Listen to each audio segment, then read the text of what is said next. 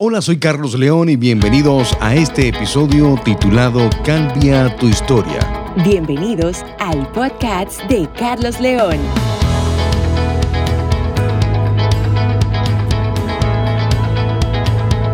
El mundo nos recuerda constantemente que cosas malas suceden, pero creo que para permanecer firmes y para que nuestra fe esté fortalecida, cuando enfrentemos los desafíos es necesario recordar constantemente quién es el Dios que nos sostiene. Hay una historia en la Biblia que me gusta mucho por el nivel de fe que tiene, ya que esta mujer, así como la Biblia lo llama la mujer cananea, es la que abre la puerta a la predicación del Evangelio, a que llegue la salvación del Evangelio a todas las personas de la tierra. Esta historia habla de eh, momento en que Jesús se dirigía a la región de Tiro y de Sidón. Y dice la historia que salió una mujer cananea de aquella región, diciéndole a grito, Señor Hijo de David, ten misericordia de mí, mi hija está atormentada por un demonio. Dice la Biblia que Jesús no dijo una sola palabra, es decir, la ignoró prácticamente. Luego se acercan los discípulos y le dicen a Jesús, despídela, pues da voces tras nosotros. Y lo que Jesús le dice a esta mujer es, yo no fui enviado sino a las ovejas perdidas de la casa de Israel. Lo que él quiere decir es que él fue enviado solamente a los judíos. Esta mujer no era judía, era gentil. Y toda persona gentil es sencillamente toda persona que no es judía. Los judíos tenían en poco a los gentiles. Los gentiles eran cualquier persona de cualquier nacionalidad o raza. Entonces ella vino, se postró delante de él y le dijo, Señor, ayúdame, socórreme.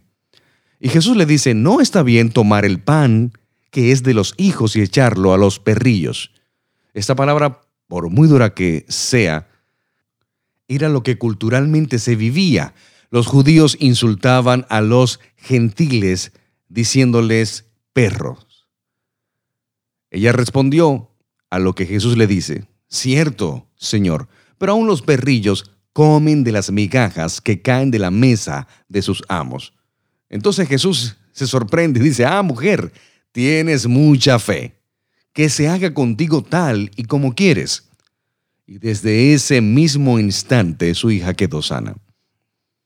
Judíos y gentiles, dos culturas que no se trataban, que no se relacionaban, y específicamente los cananeos que eran enemigos ancestrales de Israel. Esto me lleva a pensar en la siguiente frase. El rechazo de unos es la oportunidad de otros. Lo que alguien rechazó, otro toma eso como una oportunidad. Lo que alguien desprecia para alguien más es un aprecio. Jesús está presentando la amplitud de la salvación de Dios que viene para todos, incluyendo a nuestros enemigos. Jesús con la actitud intencional de ir a este lugar muestra el amor a los perdidos, el amor a la gente que camina y vive su vida de manera perdida. La actitud de Jesús parece difícil de entender cuando seguidamente le dice, deja que primero se sacien los hijos, porque no está bien quitarle el pan a los hijos y echárselo a los perros. La inclusión de la palabra primero no es excluyente. Jesús le estaba pidiendo algo más a esta mujer. Jesús solo podía hacer una cosa. Debía despertar una fe auténtica en el corazón de esa mujer. Jesús comenzó su tarea con los judíos, pero eso no significaba darles la espalda a otros. Lo que está en juego es el plan de los hijos y las migajas que dejan los hijos. La mujer reconoce que está debajo de la mesa y lo único que puede ver es su parte inferior. Estar debajo de la mesa es haber sido marginada. No es tenida en cuenta por aquellos que están saciados con el pan. Solo le llegan algunas migajas. Recordando que en la Biblia las únicas dos personas que recibieron tal elogio en cuanto a su grande fe fue esta mujer cananea y el centurión romano. Y es el mismo caso, el centurión pide por su siervo y la mujer pide por su hija. Lo que me lleva a pensar que tu fe se engrandece, que tu fe crece, que tu fe se desarrolla en el momento en que pides por alguien más, cuando haces la necesidad de alguien tuya. Eso fue lo que hizo esta mujer, intercedió, fue lo que hizo el centurión, intercedió por alguien más. No estaba pidiendo algo para sí, estaba pidiendo algo para alguien más. Pero Jesús no le respondió palabra. A pesar de que la mujer cananea intercedió por su hija, Jesús no le dio una respuesta animadora inmediatamente. Su reticencia o rechazo atrajo una respuesta más enérgica y llena de fe de parte de esta mujer gentil. Aquel que siempre estaba preparado para sostener y responder a los llantos del dolor, no tuvo una respuesta para ella. Qué curioso que Jesús, el que siempre tiene una respuesta, el que siempre tiene una palabra de aliento, no le dijo nada a esta mujer.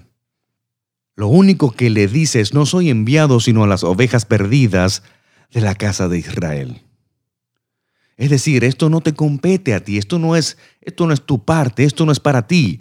Pero lo que Jesús estaba haciendo no era rechazándola literalmente para deshacerse de esta mujer. Lo que Jesús estaba provocando que de ella saliera una enorme fe que ni aún ella conocía. La respuesta de esta mujer abre el espectro, abre una puerta al mundo entero. No está bien tomar el pan de los hijos y echarlo a los perrillos, le dice Jesús. Jesús continuó diciendo cosas desalentadoras a esta mujer, el insulto judío tradicional hacia los gentiles, quienes los llamaban perros en el sentido más despectivo. Su palabra más dura contiene una escapatoria, perros. Pero no compara a los gentiles con los perros de la calle, sino con los perros domésticos que pertenecen a la familia, que tienen su porción aunque no la de los niños o hijos. Esta mujer le dice, ¿sabes qué? Yo no te estoy pidiendo que me des la porción que corresponde a los hijos, solo las migajas que ellos no quieren. Esta respuesta fue muy poderosa ante Jesús, pero hay algo poderoso en este momento. En esta parte de la historia hay una gran revelación.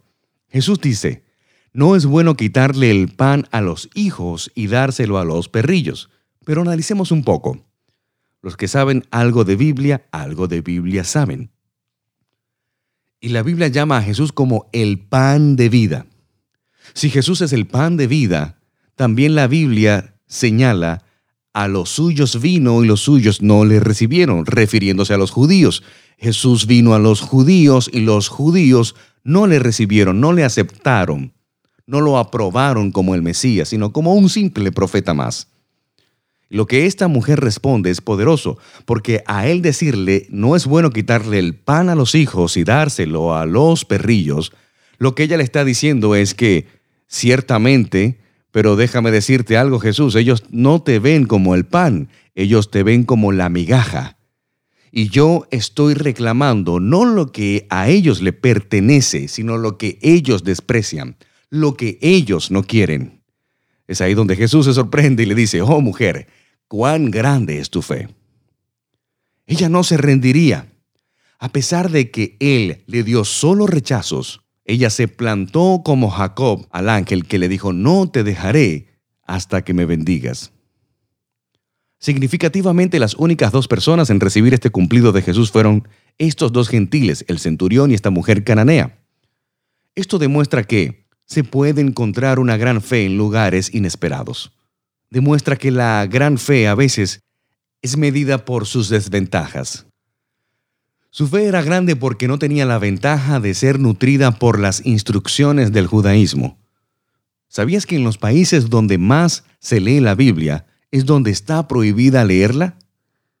Y por último, a menudo la fe es más grande cuando es expresada por parte de la necesidad. Grande es tu fe. La fe de esta mujer fue tan grande que aún comparada con sus otras virtudes, como por ejemplo era humilde, paciente, perseveraba, se preocupaba por su hija, sin embargo Jesús no dio ningún cumplido por estas cosas, solamente por la gran fe que tuvo. Y definitivamente su fe era grande porque era poco común. Quizás nadie esperaba que un gentil, una mujer gentil, confiara tanto en Jesús. Y su fe era grande porque sencillamente nunca se rindió. Ella no paró hasta que consiguió lo que necesitaba de Jesús. La hija de esta mujer representa nuestra mayor y gran necesidad, La pregunta es, ¿qué estás dispuesto a hacer o a soportar para recibir tu milagro? Necesitas superar cuatro pruebas. La primera prueba es la prueba del obstáculo. No importa lo que esté delante de ti, nunca te rindas. Todo líder también debe pasar la prueba del silencio. Sabes, aunque no escuches la voz de Dios, esa voz interna dentro de ti que te guía, nunca dejes de clamar por su socorro. Nunca dejes de pedir su ayuda. No importa que Él no te hable. Tú eres quien no debe dejar de hablarle a Él. Lo tercero es la prueba del rechazo. Todo gran líder ha superado esta prueba. Recuerda que mientras más rechazo llegue a tu vida, es la oportunidad para poner tu fe en acción. Y la última y mayor prueba del liderazgo es la prueba de la ofensa. Una buena respuesta para una gran ofensa desatará tu milagro. Soy Carlos León y gracias por escuchar mi podcast. En Instagram sigue al pastor Carlos León, arroba pastor Carlos León, y nuestro canal de YouTube, Pastor Carlos León.